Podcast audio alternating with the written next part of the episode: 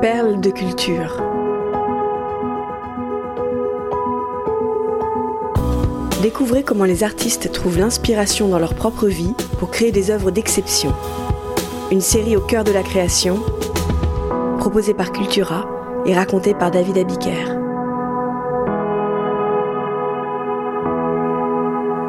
Stupeur et tremblement d'Amélie Nothomb. Tokyo, janvier 1990. Un an après son arrivée au Japon, Amélie Nothomb est embauchée à 23 ans comme traductrice français-anglais-japonais au sein de l'entreprise Mitsui. Au Japon, le vrai pouvoir n'est détenu ni par l'empereur, ni par le Premier ministre. Non. Ceux qui rythment la vie économique de l'archipel, ce sont les grands conglomérats. Mitsui est l'un de ces importants groupes industriels baptisés Keretsu, qui font la pluie et le beau temps au pays du soleil levant. La jeune Belge se dit qu'elle a fait le plus dur et qu'elle est bien partie pour faire toute sa carrière dans ce groupe tentaculaire. Amélie Nothomb connaît bien le Japon. Elle a tout juste un an quand son père, le diplomate Patrick Nothomb, est nommé en 1967 consul général de Belgique à Osaka. La fillette vit avec ses parents et sa sœur aînée Juliette dans la banlieue de Kobe, la ville voisine. Jusqu'à l'âge de 5 ans, elle grandit dans un paysage idyllique entouré de jardins et de lacs. Plusieurs décennies plus tard, dans son livre Métaphysique des tubes, elle reviendra sur cette enfance heureuse dorlotée par Nishio-san, la gouvernante japonaise. La tendre nounou lui raconte des histoires en japonais, l'accompagne au parc, lui donne son goûter. Nishio-san est sa mère japonaise comme l'appelle Amélie. La petite européenne fréquente aussi le jardin d'enfants du quartier. Elle y est l'objet de toutes les curiosités, même les plus inacceptables. Un jour, ses petits camarades décident de la déshabiller totalement. La raison? Ils voulaient vérifier si elle était blanche partout. En 1972, Patrick Nothomb doit partir avec femme et enfants pour la République populaire de Chine. Pour sa fille, ce départ du Japon tant aimé est un déchirement. Amélie va malheureusement s'habituer à déménager. Au gré des nominations diplomatiques du père, la famille Nothomb investit une nouvelle maison tous les trois ans. À la Chine succède le Laos, la Birmanie, le Bangladesh.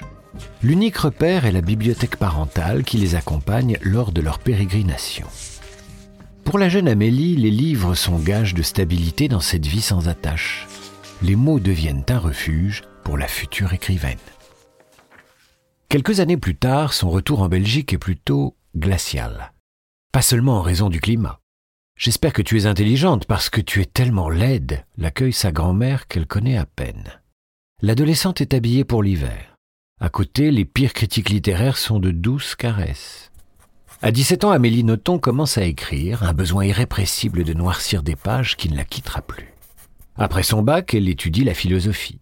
C'est à cette époque que la demoiselle découvre que son patronyme est celui d'une grande dynastie de réactionnaires de droite en Belgique. Pas idéal pour se faire des amis quand on fréquente l'université libre de Bruxelles. Cela n'aide pas l'ancienne expatriée à s'intégrer dans le plat pays. Le Japon lui manque. Au fond d'elle, elle a toujours eu le sentiment d'être japonaise. Pour Amélie Nothomb, son pays de cœur, c'est celui du soleil levant. Alors c'est décidé, cap vers l'Orient. Elle retourne vivre à l'autre bout du monde. Le 20 janvier 1989, elle pose à nouveau le pied sur l'archipel. Pour gagner un peu d'argent, elle dépose une annonce dans un supermarché de Tokyo pour donner des cours de français. Un bon moyen aussi pour elle de renouer avec le japonais qu'elle n'a pas pratiqué depuis l'âge de 5 ans. La première personne à la contacter se nomme Dindi. Entre la Belge et ce fils de joaillier, une histoire d'amour commence. Elle sera au cœur du livre Ni d'Ève ni d'Adam qui paraîtra en 2007. Début 1990, elle parvient à décrocher un emploi au sein du puissant groupe Mitsui.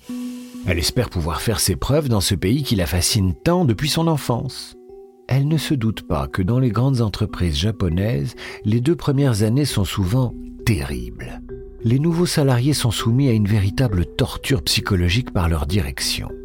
Le but est de briser les individualités. L'employé doit être au service de la boîte, corps et âme. Amélie Nothomb était venue au Japon pour renouer avec le paradis de son enfance.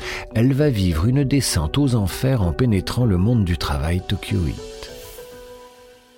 Très rapidement, de maladresse en bévue, Amélie San, comme on la surnomme dans les couloirs, subit brimades et humiliations de la part de sa hiérarchie.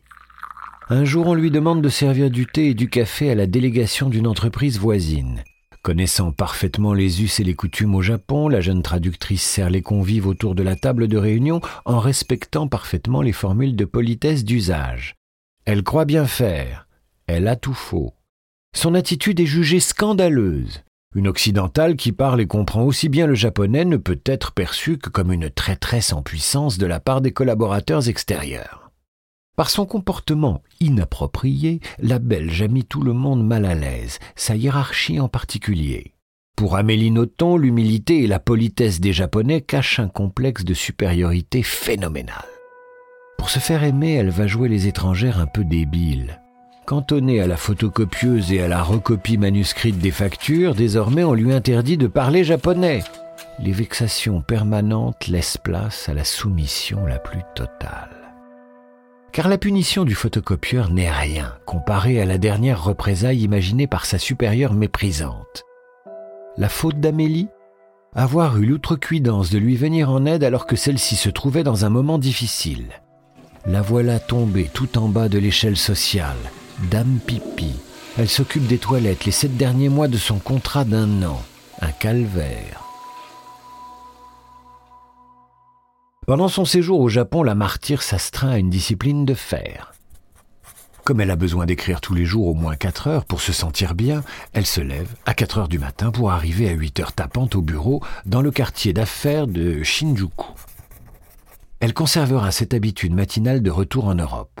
L'aube est pour elle la période la plus propice à l'écriture. Sa pratique de romancière est aussi ritualisée que la cérémonie du thé au Japon une boisson dont elle boit un litre tous les matins. Le 10 janvier 1991, Amélie Nothomb prend un aller simple pour Bruxelles. Elle laisse derrière elle le pays de son enfance et son amoureux d'Indy qui l'a demandé en mariage. La Belge a choisi la fuite. Quatre jours plus tard, elle commence l'écriture de L'hygiène de l'assassin, son premier roman publié chez Albin Michel. Sa carrière d'écrivaine est lancée.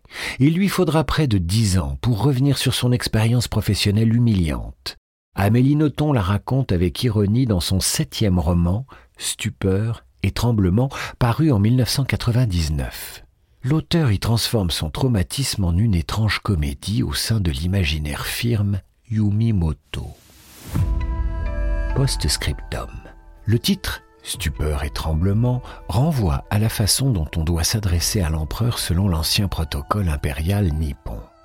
L'expression traduit l'attitude révérencieuse des sujets vis-à-vis de cette autorité quasi divine.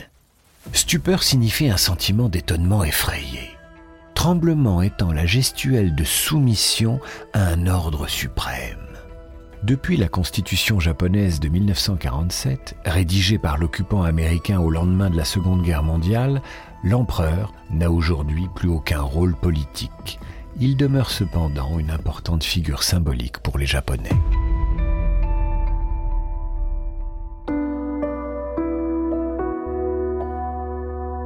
Perle de culture est un podcast Cultura produit par Création Collective. Texte de Julien Bordier, raconté par David Abiker. Rédaction en chef, Éric Leray. Curation, Frédéric Benaïm. Réalisation, Léo Gagnon. Générique, Alto Music. Naming et création graphique, Saint John's.